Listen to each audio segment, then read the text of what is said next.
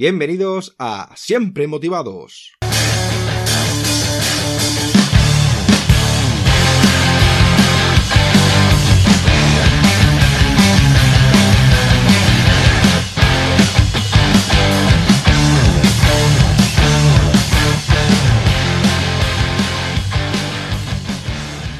Bienvenidos a Siempre Motivados. Hoy tenemos de invitada a Yolanda Herrero. Yolanda es consultora de Mindfulness, especialista en desarrollo transpersonal, instructora de yoga y emprendedora. Yolanda es también creadora del movimiento vivirmindfulness.com, donde ayuda a otras personas a entender qué es el mindfulness y cómo puede ayudarnos a equilibrar nuestra vida. Y sin más dilación, vamos a presentar a la invitada de hoy. Hola Yolanda, ¿qué tal estás? Hola David, encantada de estar aquí en tu podcast. Muchas gracias por invitarme. Y yo un placer de tenerte aquí. Yo estoy muy feliz y es todo un placer tenerte de invitada en Siempre Motivados y me encantaría a mí y a los oyentes del podcast saber quién es Yolanda Herrero y qué nos puedes contar de Mindfulness. Pues yo soy, como has dicho, ¿no? consultora eh, en Mindfulness, especialista en desarrollo transpersonal, que es eh, pues, eh, digamos, la psicología transpersonal es esa psicología que recoge las anteriores corrientes y que además añade la dimensión espiritual de la persona. Y está muy ligada al mindfulness porque la meditación la contempla ¿no? como un camino de integración, de tomas de conciencia y de autoindagación continuada. Y también soy instructora de yoga y, y emprendedora. De todo un poco. Y mamá de una niña de tres años y medio, porque eso también es muy importante para, en, mi historia, ¿no? De, cómo he llegado hasta, hasta aquí. Bueno, entonces cuéntanos que me lo personal quién es Yolanda Herrero y qué nos puede, vamos, el proceso hasta que empezaste el tema del mindfulness. Pues yo en mi otra vida, lo como yo la llamo, eh, era em, responsable de ventas y marketing en una multinacional farmacéutica trabajaba, trabajé en el área de dermatología y de dolor crónico y llegué a un nivel de estrés eh, insostenible. Ya no podía no dormir, ya no podía vivir y viajes, responsabilidad, llegué a acumular como tres puestos de manager en, un mismo, en mí misma.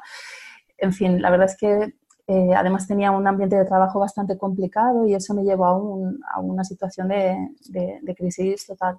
De hecho, estuve de baja por ansiedad laboral y digamos que en todo ese proceso en el que yo cada vez me encontraba peor física y anímicamente, empecé a buscar recursos para poder salir de ahí.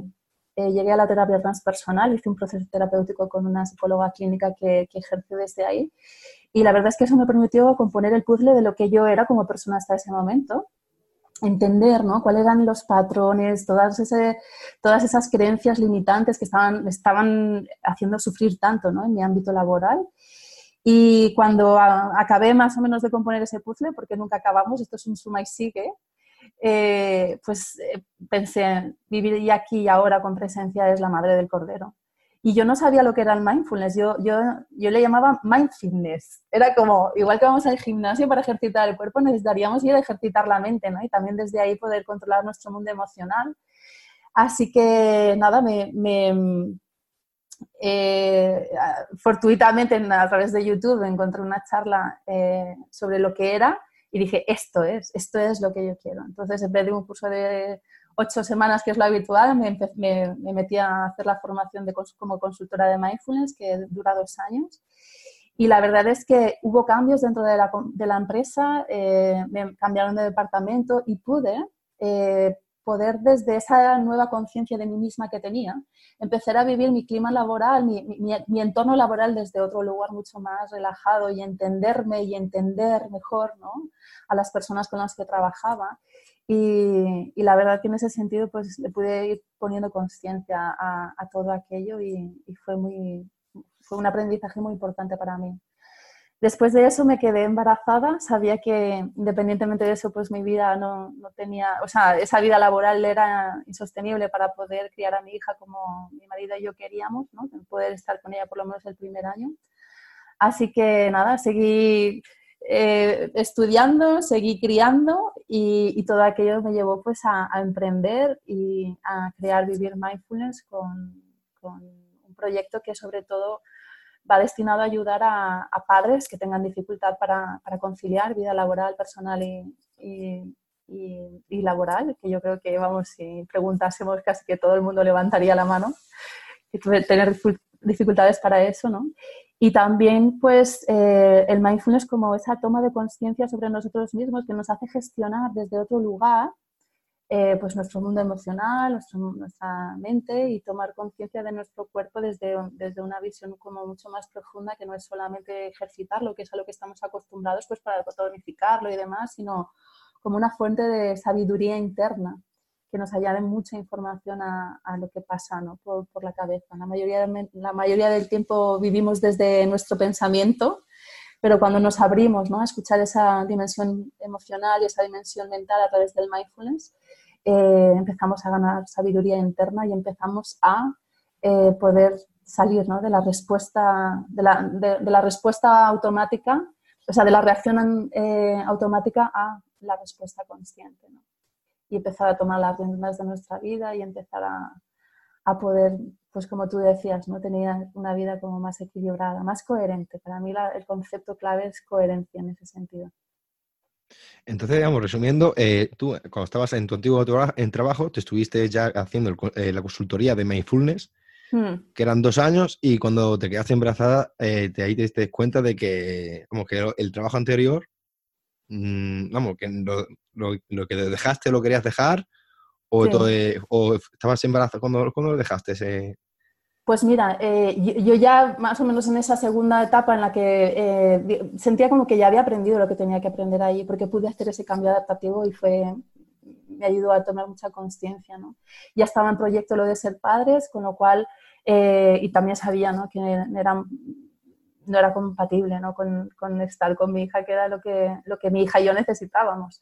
Así que nada, me pedí una excedencia, aparte de, después del permiso de, de, lactancia y demás, y, de maternidad, y luego ya no me incorporé, me, desvinculé de la empresa, la verdad es que muy agradecida porque, porque yo decía, ¿no? Es como, todavía no le he cogido la medida a todo lo que he aprendido aquí, que luego en mi futuro profesional voy a poder aplicar, todo lo que personal y profesionalmente pude eh, aprender en ese entorno.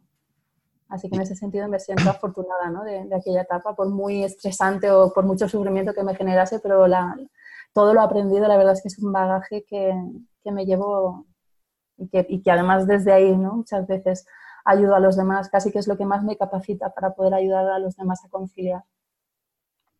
Yo creo que en esta vida todo, de todo se aprende, ¿no?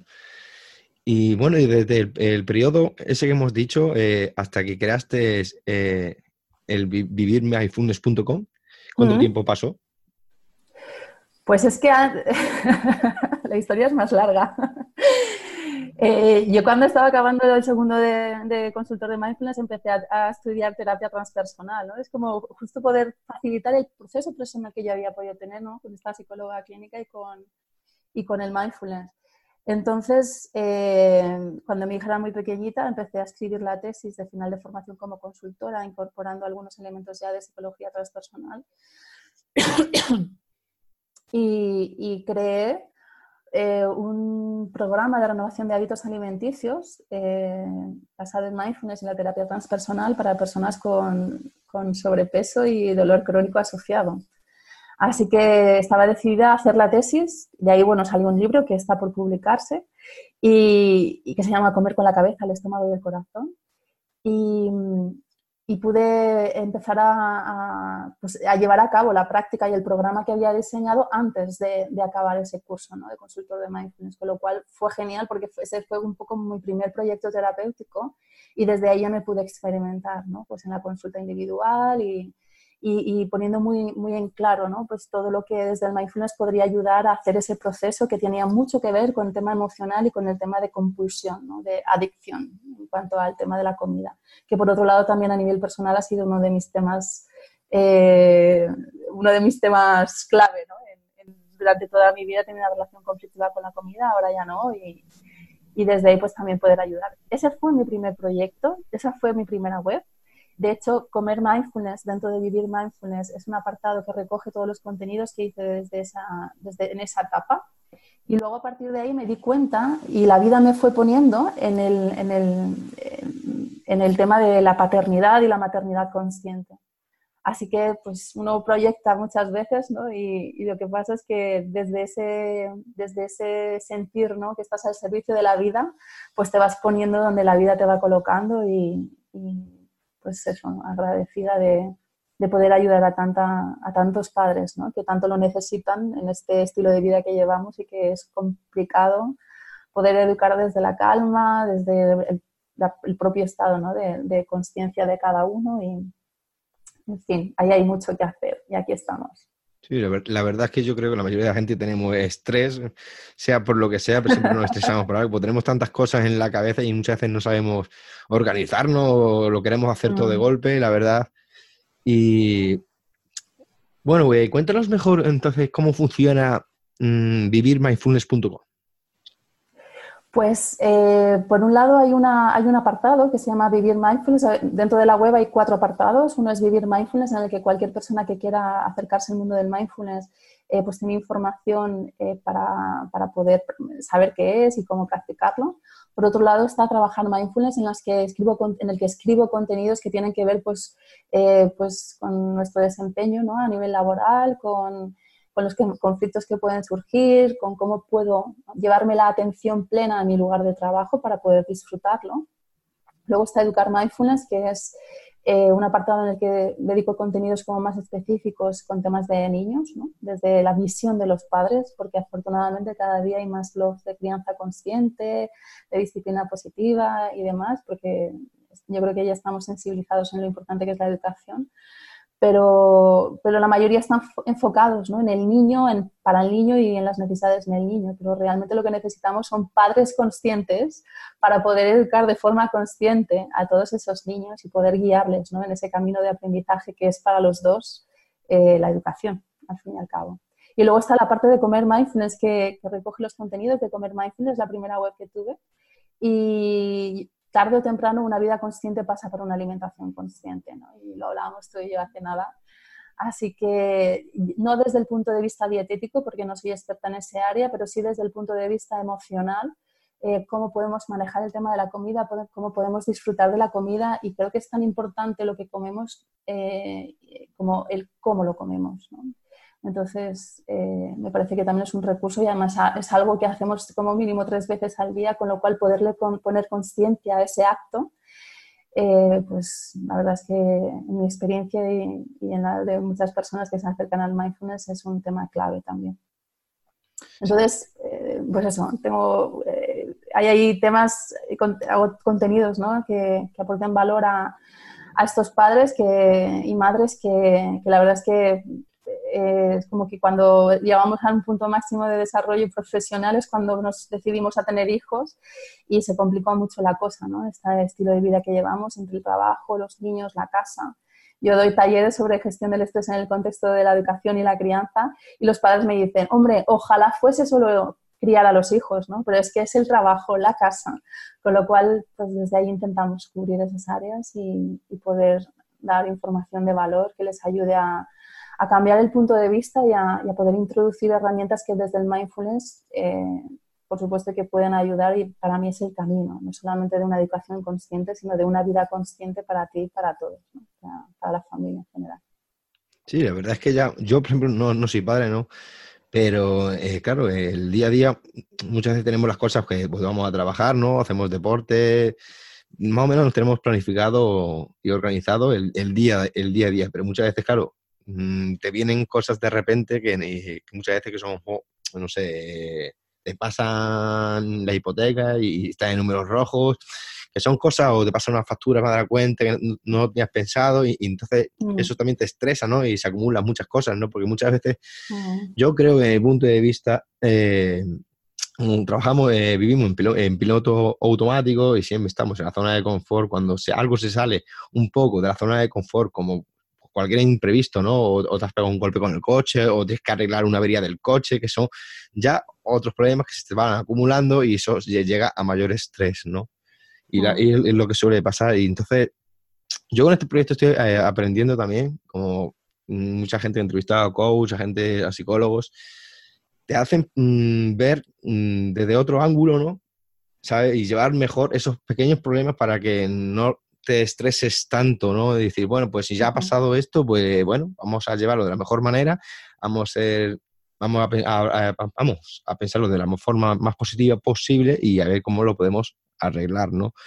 Porque yo creo que hay circunstancias en la vida, porque yo, eh, como planifico esta semana, vale, tengo esta semana, eh, tengo que hacer X cosas. Yo siempre eh, en, el, en, el, día a día me organizo que lo más, lo más importante lo hago primero ahora y así sucesivamente hasta última hora, pues dejo lo menos importante o menos irrelevante y si veo que no he podido completarlo, pues bueno, como, es de las cosas menos importantes, pues ya lo haré al día siguiente, ¿no?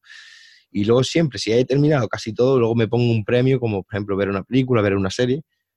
Y así, vamos, es que me gusta, pero yo, claro, es como digo, eh, ¿para qué voy a planificar lo que voy a hacer la semana que viene si todavía no sé lo que va a pasar mañana?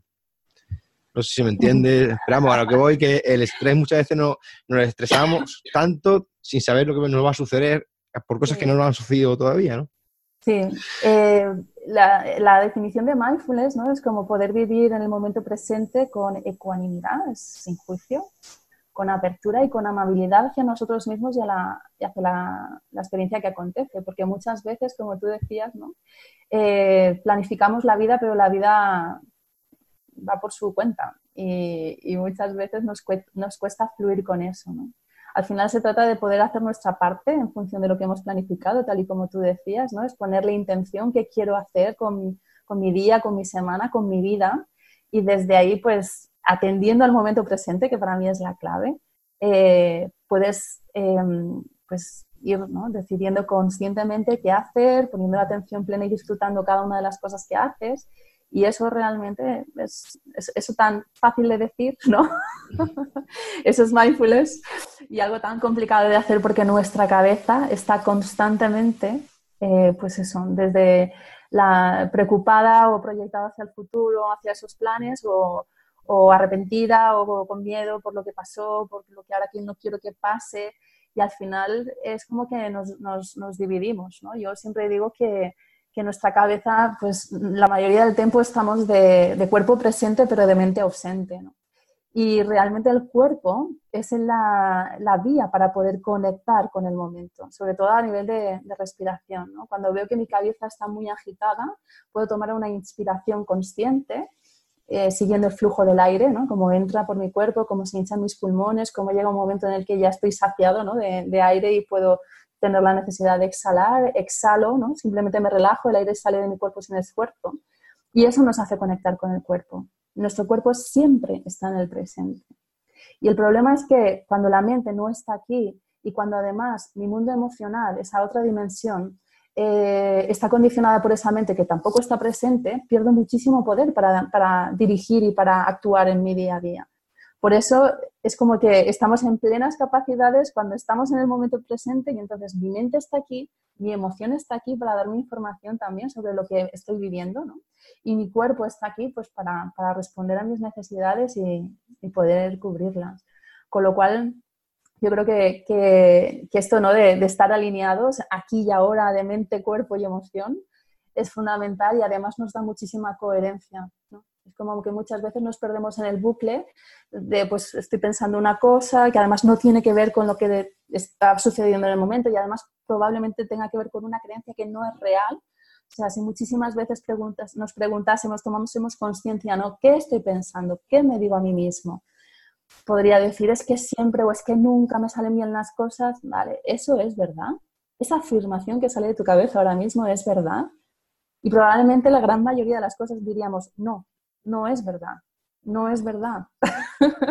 Desde ahí podríamos quitarle ¿no? mucha autoridad a ese pensamiento, a través que además nos solemos creer y a través del cual sentimos y actuamos, generando incoherencia, ¿no? Y al final esa ese no, no estar alineado con lo que pienso, con lo que siento y lo que hago, nos genera incoherencia, que nos, pues eso, nos genera insatisfacción y te diré que en última instancia enfermedad es muy importante poder ser conscientes, ¿no? Y claro, para que yo sea consciente de lo que estoy pensando, para que yo sea consciente de qué repercusión tiene eso en mí a nivel emocional y además cómo esa emoción repercute en mi cuerpo, tengo que saber observar para tomar conciencia de qué, lo qué es lo que pasa en esas dos dimensiones para poder alinearlas. Para mí eso es una de las... Se habla, no, se habla mucho de esto en mindfulness en general, pero para mí, dicho así, es una de las claves que yo creo que se puede entender muy bien para, para las personas que se quieran iniciar en ese sentido. ¿no? Es como que no, no, pierdo muchísimo poder y muchísima energía. O sea, una mente que divaga gasta muchísima batería a nivel físico, de verdad. Y sin embargo, una mente enfocada, pues es una mente productiva y es una mente satisfecha, porque estoy aquí y ahora, ¿no? Y además estoy metido en el proceso en el que estoy y siento que me cunde, ¿no? Y además esto lo he elegido hacer con un propósito que va más allá de esta simple tarea, sino que sirve a otro fin con lo cual que podamos tener un horizonte al que dirigir nuestros pasos y tomar eh, decisiones conscientes ¿no? en cuanto a hacia dónde yo me quiero dirigir, yo creo que eso es fundamental y es un ejercicio de autoobservación continuo en, nuestra vida, en el día a día.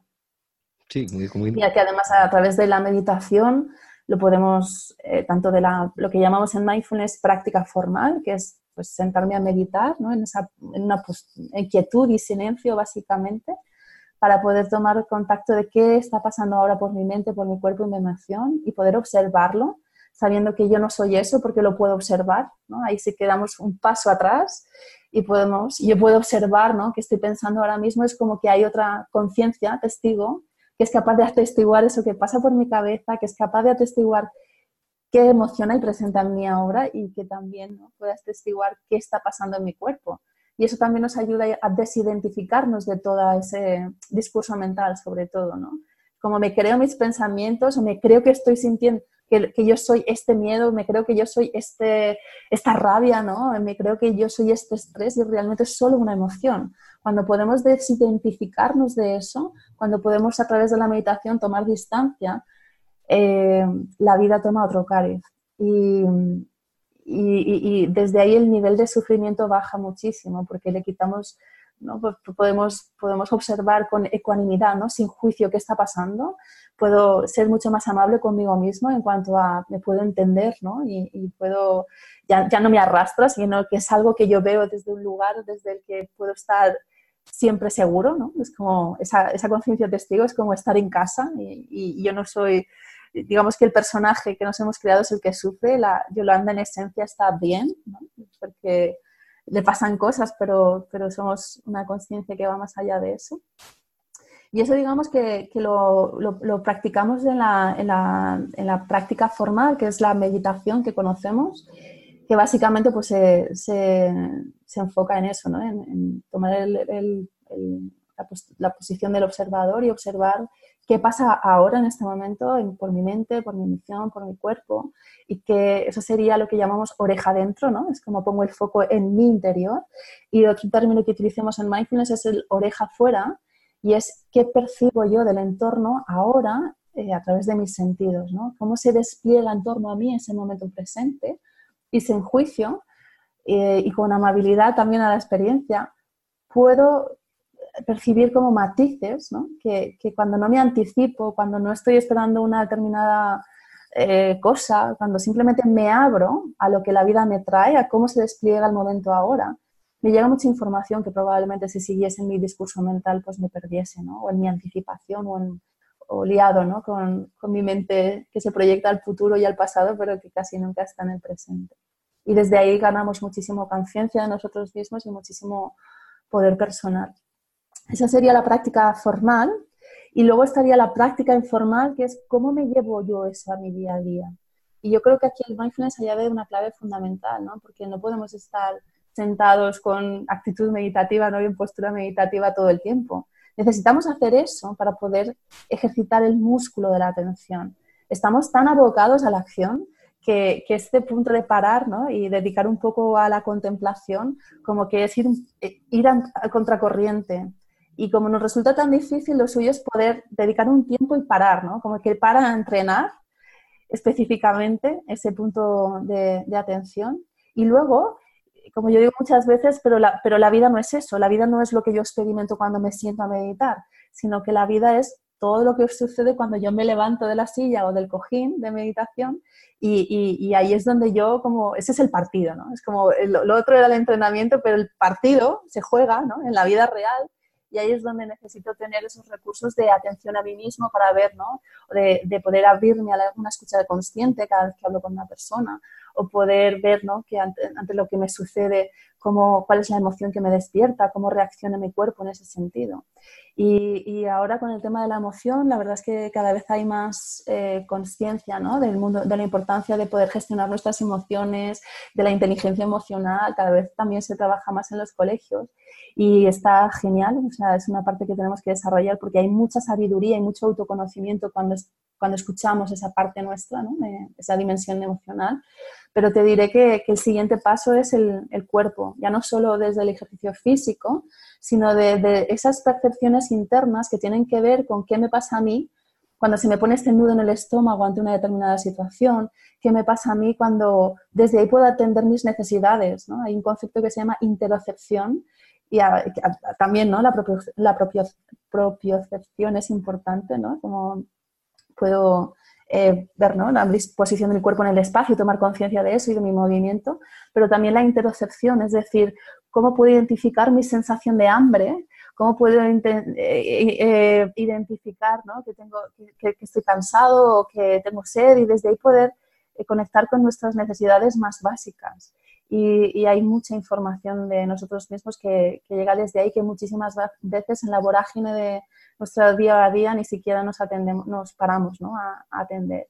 Y cuando pones en toda esa sabiduría corporal y esa sabiduría emocional añadida ¿no? a toda esa mente que gestiona y que rige, pues desde ahí también podemos ser más libres para actuar en función y más, ¿no? tomar decisiones más adecuadas con nuestras propias necesidades reales.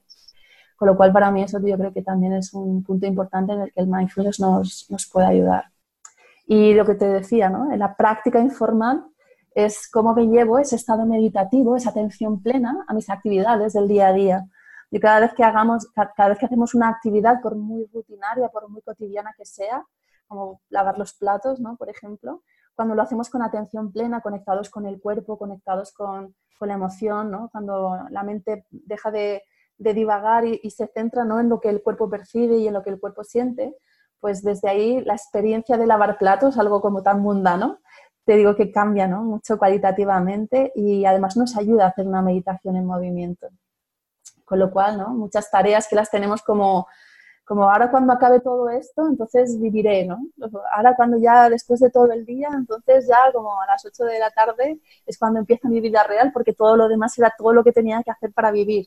Depende. Si ponemos atención plena en lo que hacemos, te aseguro que, que le podemos sacar muchísimo más jugo y además todo lo que sea trabajo intelectual, pues eh, esa, mente enfocada ¿no? en, lo que, en, lo que, en lo que está haciendo, ¿no? pues es mucho más creativa y es mucho más eh, eficiente, ¿no? Cuando la mente divaga, pues hay muchísimos más errores y nos conde mucho menos el, el, tiempo. ¿Y cuáles son los problemas más frecuentes de tus clientes o personas que se ponen en contacto contigo? Pues mira, yo en el formulario de suscripción de la web es como cosas que, la pregunta es como, ¿qué es lo que, qué es lo que para ti es una, la, la principal traba que tienes ¿no? para vivir una vida plena? Y muchísima gente responde yo mismo, yo misma.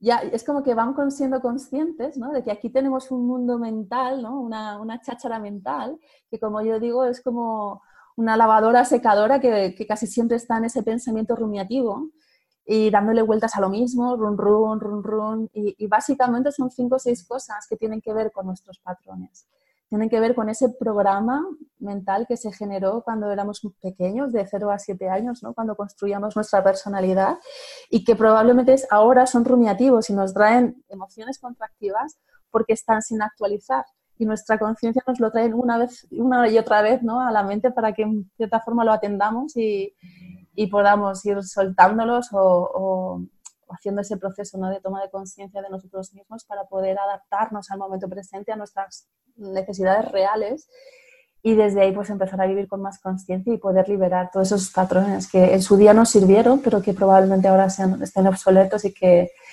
y que pues conviene ¿no? a, actualizar. La verdad es que... Ahí, ahí, ahí, ahí digamos que entraría mucho más ¿no? la parte como mis, mis herramientas como terapeuta transpersonal para poder ayudar a identificar esos patrones, saber de, dónde vienen, ¿no? para qué han estado ahí todo este tiempo, en qué me están limitando ahora y cómo puedo, puedo cambiarlos y ponerlos al servicio de mi vida ahora, en este momento, en función de mis necesidades. La verdad es que el pasado influye mucho en el tema de la mentalidad, ¿no? En el, presente, ¿no? Porque eh, yo, eh, vamos, digo por mí como, como ejemplo, ¿no? Eh, cuando estuve yo en mi estado de depresión, ¿no? Que, que era todo negativo y hoy en día ya, pues, gracias a, mm, bueno, ayuda psicológica, ayuda también a la lectura y que te das cuenta muchas veces ya del pasado, el pasado está, ¿no? Y cuesta mucho, cuesta mucho que esos pensamientos negativos se vayan de la cabeza porque no se van a ir, ¿no? Pero bueno, también se existe cómo controlarlos y cuando vengan, ¿no? Yo cuando muchas veces me tengo un pensamiento negativo, ¿no? Digo, tranquilo, intento ya eh, buscar otra cosa para pensar en, otra cosa y que se me vaya ese pensamiento negativo y, y, mm. visualizar otra cosa, ¿no? Eso me viene muy bien también eh, ponerte pequeños objetivos, ¿no? Y como hago yo siempre, ¿no? Este año pues he hecho una maratón, tal. Ahora mi otro objetivo es prepararme otra maratón para hacer mejor tiempo que la maratón que hice anteriormente, ¿no? Siempre hay que ponerse unos objetivos para que yo creo que la cabeza eh, vaya, aunque tú tengas el presente y tienes que pensar en el presente, ¿no? Porque yo, claro, mi objetivo, eh, aparte de correr, del, trabajo, del trabajar, que hoy en día es imprescindible, ¿no? Para vivir en esta vida, ¿no? Porque si no hay trabajo, no hay dinero, y si no hay dinero, pues pues como, como comes, como vives, como todo. Pero el tener un objetivo a mí me ayuda bastante, ¿no? Y yo creo que la mayoría de las personas tienen que tener eh, pequeños objetivos, ¿no? Que sean alcanzables, hay que ser realista, ¿no? Y luego esos pequeños objetivos, pues te llegarán a objetivos, que esos objetivos te llegarán a una meta, ¿no? Pero claro, poco a poco, y eso a mí es como el visualizar, ¿no? Porque yo, por ejemplo, el ejemplo de la maratón, eh, hacer 42 kilómetros es bastante duro, ¿no? Aunque yo llevo muchos años en el deporte, es duro, ¿no? Pero el visualizar, yo siempre me gustaba visualizar, ¿no? El soñar, el, momento que esté llegando a esa meta, la gente aplaudiendo, mi familia esperándome. Eso te da mucha, mucha fuerza, mucha energía y el, seguir para adelante, claro, porque hay momentos que, que tu cabeza está más cansada, tu cuerpo está más cansado y cuando te, te sientes cansado, pues te limitas a ciertas cosas, ¿no? Por eso, eh, la verdad que la mente juega muy a la pasada, de tantos pensamientos que tenemos, son la mayoría yo creo que son negativos. Y la verdad es que un, libro que me ayudó mucho también, del este escritor Curro Cañete, que es coach, El poder de confiar en ti, de, trata de cómo encontrar tu yo interior, ¿no? Conectar con tu yo interior y, y, y, digamos, tranquilizar, ¿no? Y ver que las cosas del pasado ya eh, están ahí porque, bueno, te tienen que servir para aprender de los errores que has cometido, ¿no? Para aprender, porque yo creo que el proceso de la vida, ¿no? Es que la vida, pues, nos pone obstáculos y de esos obstáculos, pues, hay que aprenderlos. Y la verdad que es un libro que me, ayudó bastante, vamos, eso hace poco, ¿no? Pero me ha ayudado mucho al, tema de tomarme las cosas con más tranquilidad, ¿no? De, un día ha pasado esto, pues bueno, no, pasa nada. Pero voy así con mis objetivos, que es lo más importante. Y hablando así del mindfulness, ¿qué libro recomendarías para conocer mejor este método?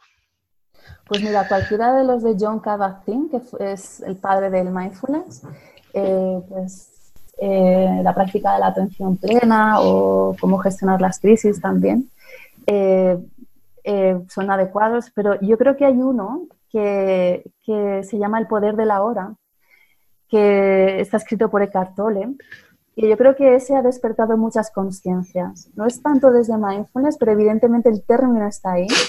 Y este señor con una experiencia personal muy potente, pues eh, la verdad es que inspira mucho y, es un bestseller. O sea, yo creo que poder empezar desde ahí a, poder tomar conciencia ¿no? de, el poder que tiene vivir en el ahora, eh, pues para mí ha sido uno de los, de los claves y uno de los que más he recomendado.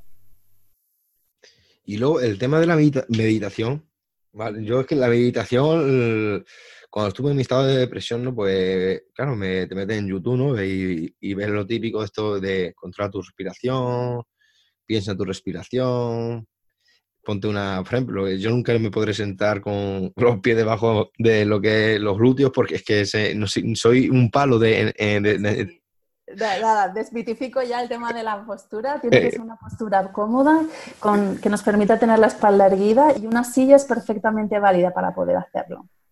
Si echamos hacia atrás bien los isquiones o incluso podemos apartar las nargas para, para poder ¿no? enraizarnos en ese asiento, apoyamos los pies en el suelo, podemos mantener la espalda erguida sin forzar y la barbilla así como un poco hacia adentro, ¿no? Para que nuestras cervicales, pues, queda como todo, como si nuestra columna vertebral fuese un tubo que se puede prolongar a través de nuestra coronilla.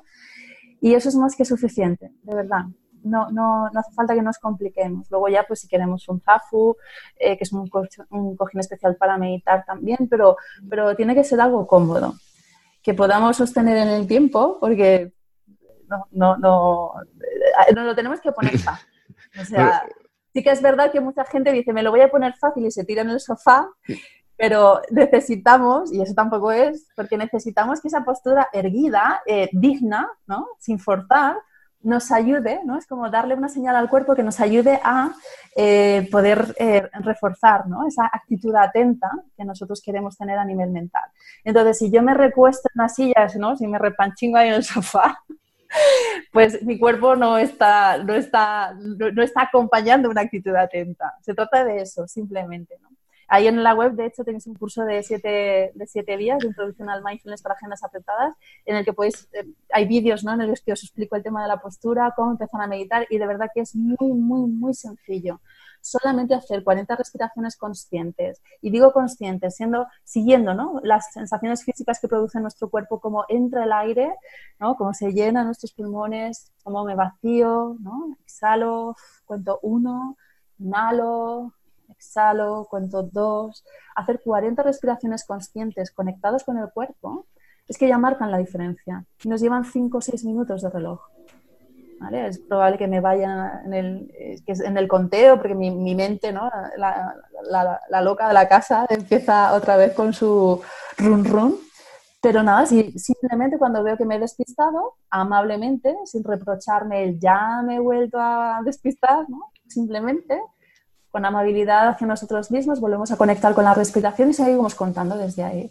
Solamente este sencillo ejercicio y además ligado a la respiración, que a nivel de recurso, ¿no? como a nivel energético, como lo trabajamos desde el yoga, es como que nos carga pilas, ya es más que suficiente como para empezar a atisbar cuáles son los beneficios que puede tener esto a nivel psíquico y, físico. Con lo cual os animo ¿no? a todos a que, a que hagáis este ejercicio tan sencillo. Bueno, a que os descarguéis el, el, curso, es gratuito, ¿no? en mi web, en vivirmindfulness.com, lo podéis encontrar es gratuito y ahí tenéis pues, por correo electrónico un curso en el que cada día os voy a mandar un correo con una lectura, con instrucciones, con un vídeo, con un audio y en una semana ya lo vais a notar y vais a querer más. O sea que estáis invitados todos ¿no? a, descargar, a suscribiros a la web y descargaros el, todo el material y, desde ahí pues ya podéis empezar a tener los correos durante una semana y tener todo el material para que aunque, no aunque ahora mismo no sea el mejor momento, ¿no? pues poder tenerlo descargado y luego poder, poder hacerlo cuando, cuando os venga mejor. Pero os diré también que si vais demasiado liados para, no poder, para poder hacer esto o estáis ya demasiado estresados, es porque lo necesitáis como agua de mayo. Así que hacerle un hueco a vuestra agenda de cinco minutos y, y podéis, eh, seguro que os va a ayudar ¿no? a, poder gestionar la, la vorágine del día a día pues yo voy a ser el primer invitado y lo, me voy a apuntar, porque yo creo que eh, muchas veces cuando intentamos hacer el tema de la meditación, la falta de concentración es... Siempre hay algún un pensamiento, alguna de eso que te, te despista ya y dices volver a comenzar. Y la verdad Pero que... es normal. Eso es, eso es, eso es lo, lo, lo, normal. O sea, lo normal es que nuestra mente empiece a, a, pensar, porque es una máquina de pensar. La cuestión es que yo no me deje arrastrar, que no de repente esté aquí con la lista de la compra y lo que sigue de la lista de la compra, sino que simplemente cuando me dé cuenta de que estoy en la lista de la compra y no estoy en la respiración, volver a tomar contacto con la respiración o simplemente dejar pasar los pensamientos. Es como, es algo que cuando no lo atendemos, cuando no lo alimentamos, simplemente se desvanecen. Y, llega ese proceso de desidentificación que comentaba al principio, ¿no? De, eso, ese pensamiento no soy yo, simplemente lo observo, tomo distancia y es como que desde esa butaca del espectador que, adoptamos, pues simplemente los, los dejo ir y, y, a ver cuál es el siguiente, ¿no? Podemos preguntarnos también a ver cuál es el siguiente pensamiento que llega. Y la mayoría de las veces nos quedamos como en un estado de vacío, vemos como cada vez el espacio entre un pensamiento y otro se va agrandando y, empezamos ¿no? a, ver que, que, realmente podemos, podemos eh, bajar las revoluciones mentales y, y conectar con el cuerpo y, poder estar muchísimo más presentes en nuestro, en nuestro día a día. Y simplemente si eso sucede con amabilidad, o sea, no, no, con amabilidad volvemos otra vez a nuestra respiración, que es el ancla que, que os propongo, ¿no? que, es la más habitual, es como a través de la respiración que siempre está disponible, y no, pues no estaríamos vivos si no pudiésemos respirar. pues ese, ese acto ¿no? de, de, esa necesidad básica que es respirar, puedo conectar con ella. Y además, como es una función que podemos hacer desde el sistema, eh, el, desde el sistema eh, autónomo, desde, o, podemos tomar el control de ella, ¿no? Puedo respirar automáticamente sin que yo tenga que pensar en mi respiración, yo, yo respiro ¿no? de forma autónoma o puedo tomar el control de, esa función y, poder respirar de forma consciente, con lo cual ahí también tengo una herramienta para poder regular mi mente y poder regular mi emoción. ¿Y esto recomiendas hacerlo todos los días? Pues es que como estamos tan, o sea, es como necesitamos un entrenamiento específico porque como nuestra mente lo que está acostumbrada es ir hacia el futuro o hacia el pasado constantemente, como necesitamos poder entrenarla para poder cada vez ir, ¿no? traerla más al presente, cada vez estar más alineados, porque mi mente, mi cuerpo y emoción están aquí y ahora. Y, sí, lo que recomiendo es un, entrenamiento diario. Es verdad que muchas veces ese ejercicio también lo podemos hacer en, movimiento, ¿no? Tú que corres, cuando ponemos atención plena a la carrera, cuando en vez de ir con los cascos y es como, como si ponemos atención plena en todas las sensaciones que se despliegan en el cuerpo, en la pisada, en el ritmo. Puedo tomar conciencia de cómo, cuál es el ritmo de mi respiración. Puedo tomar conciencia que hay otro ritmo interno que es el de mi corazón. ¿no? Puedo tomar conciencia de cómo, cómo, qué otros músculos se van activando. Puedo tomar conciencia de qué es lo que tengo en el ángulo de visión. Si voy corriendo por un parque, ¿no? puedo oler las plantas, puedo ver las flores, puedo puedo ¿no? escuchar ese ¿no? de, la tierra a lo mejor cuando, cuando voy pisando y toda esa percepción a nivel corporal que vamos ganando cuando podemos hacer ese acto de correr con atención plena nos ayuda muchísimo a, poder entrenar y que cuando yo esté en otras situaciones que, son, que no son tan controladas ¿no? Como, como que estoy corriendo, decido correr y eso es lo que voy a hacer en los próximos minutos, eh, me ayudan mucho a, luego poder eh, eh, como lidiar ¿no? con situaciones no esperadas o con, situaciones de estrés, vuelvo a conectar y, vuelvo a ganar presencia otra vez y desde ahí vuelvo a, tener, ¿no? como decía, recursos a nivel de mi mente, mi cuerpo y mi emoción están aquí y ahora y puedo, puedo tirar de ellos para resolver, para responder, para hacer lo que tenga que hacer ahora ante este conflicto que acaba de aparecer. Yo la verdad es que cuando voy a correr es mi hora de emprendimiento, porque es que cuando me, cuando me salen las cosas buenas, lo, ¿sabes? Por el, el, proyecto este salió a raíz de, correr. Claro, cuando ya empieza el proyecto, ya ¿sabes? escuchas también podcast de otras cosas, entonces ya te vas dando consejos, pero a mí el momento de correr es el momento que estoy inspirado, es mi momento de inspiración. ¿Sabes qué pasa? Que cuando nosotros dejamos de, o sea, dejamos un poco de lado la cháchara mental y conectamos con el cuerpo, y eso es la práctica de, el correr lo favorece, dejamos espacio para que emerjan otras cosas. Y entonces estamos como más creativos, estamos como, hay, una, la meditación favorece una alegría incausada, ¿no? que no tiene que ver con las circunstancias externas y que es la que pueden experimentar los niños, ¿no? cuando son simplemente en esencia, que los niños es como pues la alegría ¿no? de vivir y, y no hace falta nada, están contentos como de base, ¿no? si, si tienen las necesidades cubiertas, pues, pues podemos conectar también con esa, alegría incausada y convertirla en ese estado emocional de base, porque simplemente el hecho de estar vivos ya es como para, para poder agradecer que, estamos aquí y, y, cuando uno empieza ¿no? a conectar con esas cuestiones que emergen, yo también se lo digo por, por, el tema de, por experiencia ¿no? y por este tema de emprendeduría que yo ahora a veces, muchísimas veces, tengo que, que parar mi cabeza porque es un continuo crear ideas, eh, ¿no? frenar ese, es como que mi entusiasmo me saca del momento presente, con lo cual lo tengo que gestionar. Es decir, no solamente tenemos que gestionar las emociones negativas que nos puedan generar sufrimiento, que nos saquen del momento, sino también las, las positivas, ¿no? Que, dices, bueno, vale, pero Yolanda, vale, ¿no? Aquí y ahora que necesitas dormir, descansar, pues déjalo ir apunta en la libreta. Eso sí, eso sí. ¿Verdad? Que muchas veces los emprendedores vamos con la libreta a todas partes o con la grabadora, ¿no? Porque van emergiendo ideas y soluciones o nuevos proyectos y es como que, vale, pues simplemente apunto y suelto. Y ya ahora aquí lo que toca es descansar y, volver a conectar con el momento presente y, y, hacer aquí y ahora lo que toque, ¿no? Y eso ya forma parte de cuando decida sentarme a planificar ¿no? o a darle un poco más de forma a esos nuevos proyectos que están ahí latiendo. Para mí la meditación y el mindfulness es una fuente inagotable de creatividad, nos conecta con e-, esa creatividad, porque mientras estamos dándole ahí a la lavadora secadora, eh, tenemos ocupada eh, la memoria, tenemos ahí ocupado el ordenador con eso que estamos gestionando ahora y no dejamos espacio para que llegue lo nuevo.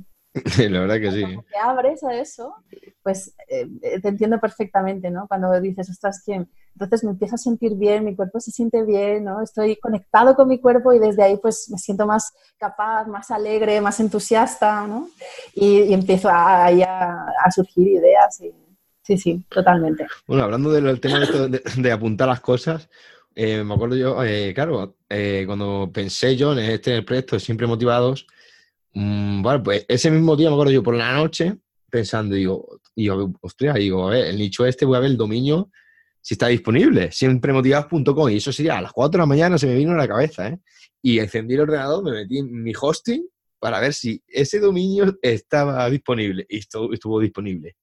¿Sabes? Digo, para que vea, digo, eh, a, las 4 de la mañana, fue, fue un esto de que te, despiertas y estabas, como, estaba tu cabeza, te acostaste, me acosté pensando en el proyecto este y lo tenía que haber hecho antes, ¿no? Y decía, digo, ostras, digo, pues lo, primero que tengo que mirar es si este dominio está libre, ¿no? Y fíjate que me levanté corriendo, encendí el ordenador y digo, bueno, por lo menos está libre. Y luego ya mañana eh, ya empezaré a hacer el tema de la página. Pero la verdad que está muy bien. Bueno, Yolanda, para terminar, háblame qué planes tienes de futuro o si tienes pensado algún proyecto y dónde podemos contactar contigo. Pues mira, mi, trabajo ahora mismo tiene tres vertientes. Eh, digamos, por un lado, la consulta a nivel individual con todos esos recursos ¿no? de, la terapia transpersonal, que, fue lo que mi propio proceso, ¿no? pues ahora lo, facilito yo para otras personas.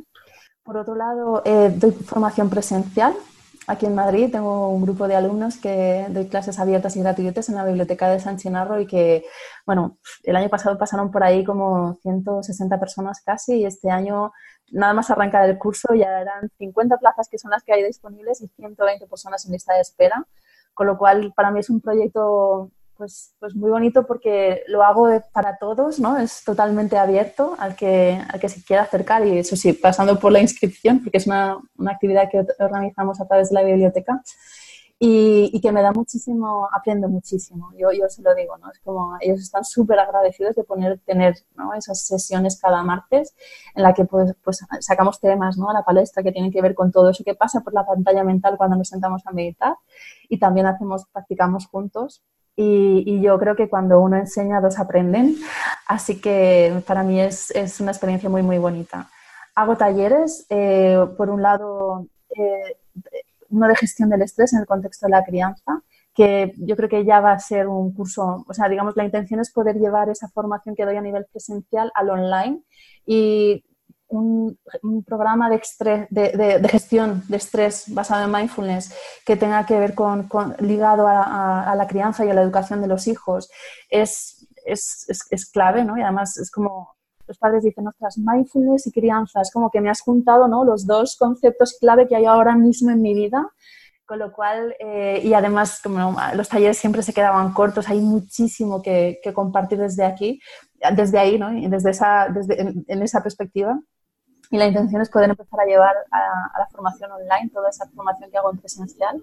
También he hecho talleres de cómo liberar y liberar, cómo liberarnos y liberar a los niños de nuestra mochila emocional, que eso es un tema que preocupa, ¿no? Cómo nuestra historia de vida, eh, nuestros condicionantes desde nuestra niñez empezamos a ver cómo nos limitan a nosotros y no queremos que nos limiten a, que limiten a, a nuestros hijos Entonces ahí hay un, hay un taller que es un ejercicio de transformación a nivel individual y de, descubrir, de autodescubrimiento muy potente que ya hago ¿no? en diferentes ciudades de España.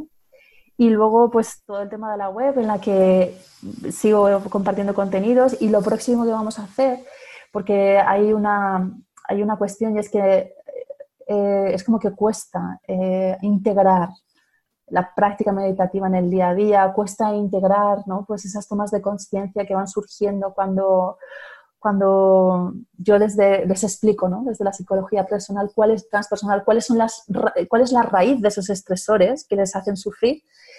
Y, vamos a crear un membership site, una página de membresía de pago con una cantidad muy pequeña al mes, pues van a poder tener ahí digamos, lo que hago en el centro cultural me lo voy a llevar al online para que mucha más gente que no tiene disponibilidad o que no vive en Madrid pueda disfrutar de eso que nosotros antes disfrutamos en la, en la, en la biblioteca con tanta gente, pues poder llevarlo al online, tener clases, eh, o sea, clases en vídeo semanales, con meditaciones guiadas y luego poder hacer eh, sesiones de soporte en la que la gente pueda pues eso, manifestar inquietudes, dudas y que puedan acompañar en ese sentido, porque vivir mindfulness no es una meta, es un camino. Entonces, es muy importante tener a personas que te puedan acompañar, como tú, ¿no? O, personas que en ese sentido, como yo, te puedan guiar en ese vivir tu vida de forma más consciente para que tus, poder también educar a tus hijos desde un lugar mucho más consciente. No, la verdad es que el, el proyecto este de la membresía que has dicho, eso viene bien porque puedes llegar a todo, Mm. a, más, sitios, ¿no? Porque hoy en día, pues, claro, no nos podemos desplazar por X motivos, ¿no? Porque eh, vivo en este lugar y me coge lejos, ¿no? Y a tenerlo pues así en una mm. página todo eh, pues, puesto, pues la verdad que está es muy, buena idea, porque hoy en día yo creo que mm, no hace falta ir eh, a lo presencial, ¿no? Para conocer un, algo, un nuevo medio, un nuevo hábito, porque hoy en día yo creo que con los vídeos, ¿no? Como, por ejemplo, tú y yo estamos hablando ahora mismo, yo creo que ¿qué más das eh, estar eh, presencial que si vamos, vamos a hacer lo mismo? Por eso digo que es un, buen proyecto, espero que te vaya bien y digamos, segurísimo que va a ir bien. Y una duda que tengo, en el tema de la meditación, ¿eso se, hace hoy en día lo que es en, los, colegios? ¿La educación? Sí, cada vez más están, los padres de hecho lo demandan, ¿no? Eh, a mí también me, me, lo piden muchas veces, o lo que es en mi área, tengo profesionales que están específicamente dedicados a eso. Eh, claro, por un lado porque tenemos unos niños en los que viven en entornos súper estimulados, ¿no? Y de repente les cuesta muchísimo concentrarse porque están pues con el móvil, con la videoconsola, con, con los medios de comunicación, ¿no? Es como un constante bombardeo a nivel emocional y, sobre todo, ¿no? A través de las pantallas y les cuesta mucho más tener foco y les cuesta mucho más eh, poder conectar con estados de calma y de presencia con lo cual eh, cada vez ¿no? se hace más en los, en los colegios. Eh, la idea ya no es tanto que pueda ser una extraescolar, que muchas veces los padres lo piden, sino que pueda estar metido dentro de lo que es el currículum de enseñanza y que sean los propios eh, profesores los que puedan, después de haber hecho un proceso personal, ¿no? de conexión en ese sentido y de práctica, de haber integrado esto ¿no? en sus vidas, poder facilitarlo ahí en las aulas a, a los niños es una de las áreas en las que esto en Estados Unidos está prácticamente integrado en todas partes y, y, es una de las áreas en las que más estamos creciendo, porque hace muchísima falta. ¿no? La educación, el, pues, el mindfulness está ya en muchísimas áreas, en, en, la sanidad, en el deporte, en la empresa, en, en la educación, ¿no? en, todo lo que sean procesos de crecimiento personal. Y sí, sí, eso además es, es importantísimo, ¿no? que los niños puedan puedan conectar con, con, ese estado de calma y que puedan ser como más compasivos con ellos mismos y con los demás, porque cuando tomamos conciencia de nosotros mismos, como que nos entendemos mejor y de ahí nos podemos, no, nos, nos, somos capaces de ser ¿no? más compasivos con nosotros mismos, de tratarnos con más amabilidad ¿no? y, también con los demás. Al final todo pasa por uno mismo. Yo creo, compatible con los demás, tengo que serlo conmigo para poder conocer y conectar con los demás, tengo que conectar conmigo. Y ese es el camino, por eso está enfocado a padres, ¿no? Es como desde el propio proceso personal del padre, pues em, también, ¿no? Es, es, desde donde mejor podemos educar, porque además con el tema de los hijos no importa lo que digas, ¿no? Como decía Santa Teresa de, de, Calcuta, no importa lo que... Si tus hijos no te escuchan porque te están viendo todo el rato, eres el modelo para ellos, con lo cual como tú vivas, como tú... El estado de conciencia que tú tengas de ti mismo va a ser el que ellos modelen. Así que es mucho ganado, ¿no? ya no tiene que ver tanto con manuales de crianza, sino con, cómo soy yo como persona, cómo puedo vivir yo mi vida con presencia y desde ahí mis hijos van a, van a adquirir ¿no? ese estado de conciencia y, y todos esos valores que se derivan de la práctica. Sí, la verdad que sí. Yo creo que hoy en día en España la educación tenía que evolucionar más en ese sentido de eh, poner gente como, como meditar, ¿no? Como saber más sobre la nutrición, sobre cómo cuidarnos, cómo hacer más deporte. Y eh, cuando ya lleva cierta edad, yo que sé, que haya cosas más como, como saber emprender, ¿no? Que porque hoy en día nos enseñan mucha teoría, pero luego ya como es, por ejemplo, el tema, pongo un ejemplo, ¿no? De sacar carrera de periodismo, vale, sabes mucho tema de teoría, pero a lo mejor luego te da miedo escénico hablar. O muchas cosas, muchas veces aprendemos unas cosas, pero luego no te enseñan lo que te tienen que enseñar realmente, ¿no? Pero bueno, poco a poco yo creo que irá evolucionando las cosas y toda la meditación pues viene muy bien y qué mejor que hacerlo desde pequeño, ¿no? Ya que te den esa, esa ideología, ese pensamiento y ya puedes meditar desde joven, que ya cuando ya tenga, eh, haya pasado X años y ya haya pasado muchos problemas, ¿no? Y cuando muchas veces cuando ya vemos que las cosas no hay solución es cuando empezamos a, a hacer estas cosas, ¿no? Y que mejor que no, no que falta llegar ahí al extremo, sino... Por eso digo, y que mejor que nos enseñen desde chiquillos toda esta, esta, filosofía de vida. Y sí, yo creo que, que, toda la asignatura que aunaría todo esto que mencionamos ¿no? es autoconocimiento. Que, que, hubiese una asignatura muy importante dentro de la educación que fuese autoconocimiento. Sí, sí. Porque nos, nos, ayudan a saber ¿no? del mundo, de cómo funciona, pero realmente no, no es como todo hacia afuera, ¿no? Todo, todo lo, tengo que conocerlo de fuera. Cuando conociendo a mí mismo eh, voy a tener muchísimas más herramientas para saber cómo funciona lo demás, porque formo parte de ese mundo. Que la mejor escuela es la vida y porque es lo que realmente luego, que bueno, todo es bueno, todo lo que puedas estudiar, pues es bueno, ¿no? Pero realmente lo que luego te va a dar la escuela va a ser la vida, los años y todo, la verdad. Pues Yolanda, eh, pues muchas gracias por estar siempre motivados. Me ha encantado tu forma de pensar y de ver la vida y te deseo lo de mejor Gracias de corazón. Muchísimas gracias, David. Igualmente, muchos éxitos para este podcast. Eso espero y e igualmente que vaya todo bien y nada, un abrazo muy fuerte. Damos por finalizado la entrevista de hoy. Muchísimas gracias por colaborar en Siempre Motivados. Ha sido un gran honor tenerte y conocerte como persona.